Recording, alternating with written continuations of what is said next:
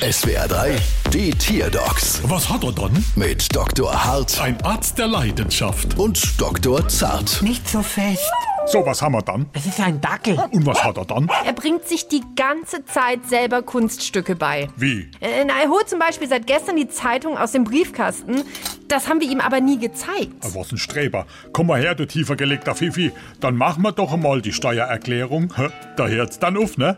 Jetzt bist du sprachlos. Mama laut. Ah, das kannst du. Mama leise.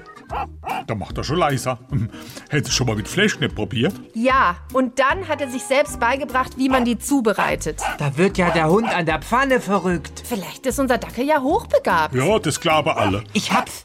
Der Hund kann sich deshalb alles selbst beibringen, weil er ein Autodidackel ist. Ein Autodidackel. Äh, Das ergibt Sinn. Am besten kaufst du mal Klavier, dann kann er sich das auch noch selber beibringen. Da fehlt ja eigentlich nur noch, dass er sich selbst beibringt, wie man Rechnungen schreibt. Aus! Also soweit kommt's noch. Da, 940 Euro, brauchst du Quittung. Bald wieder. Was hat er dann?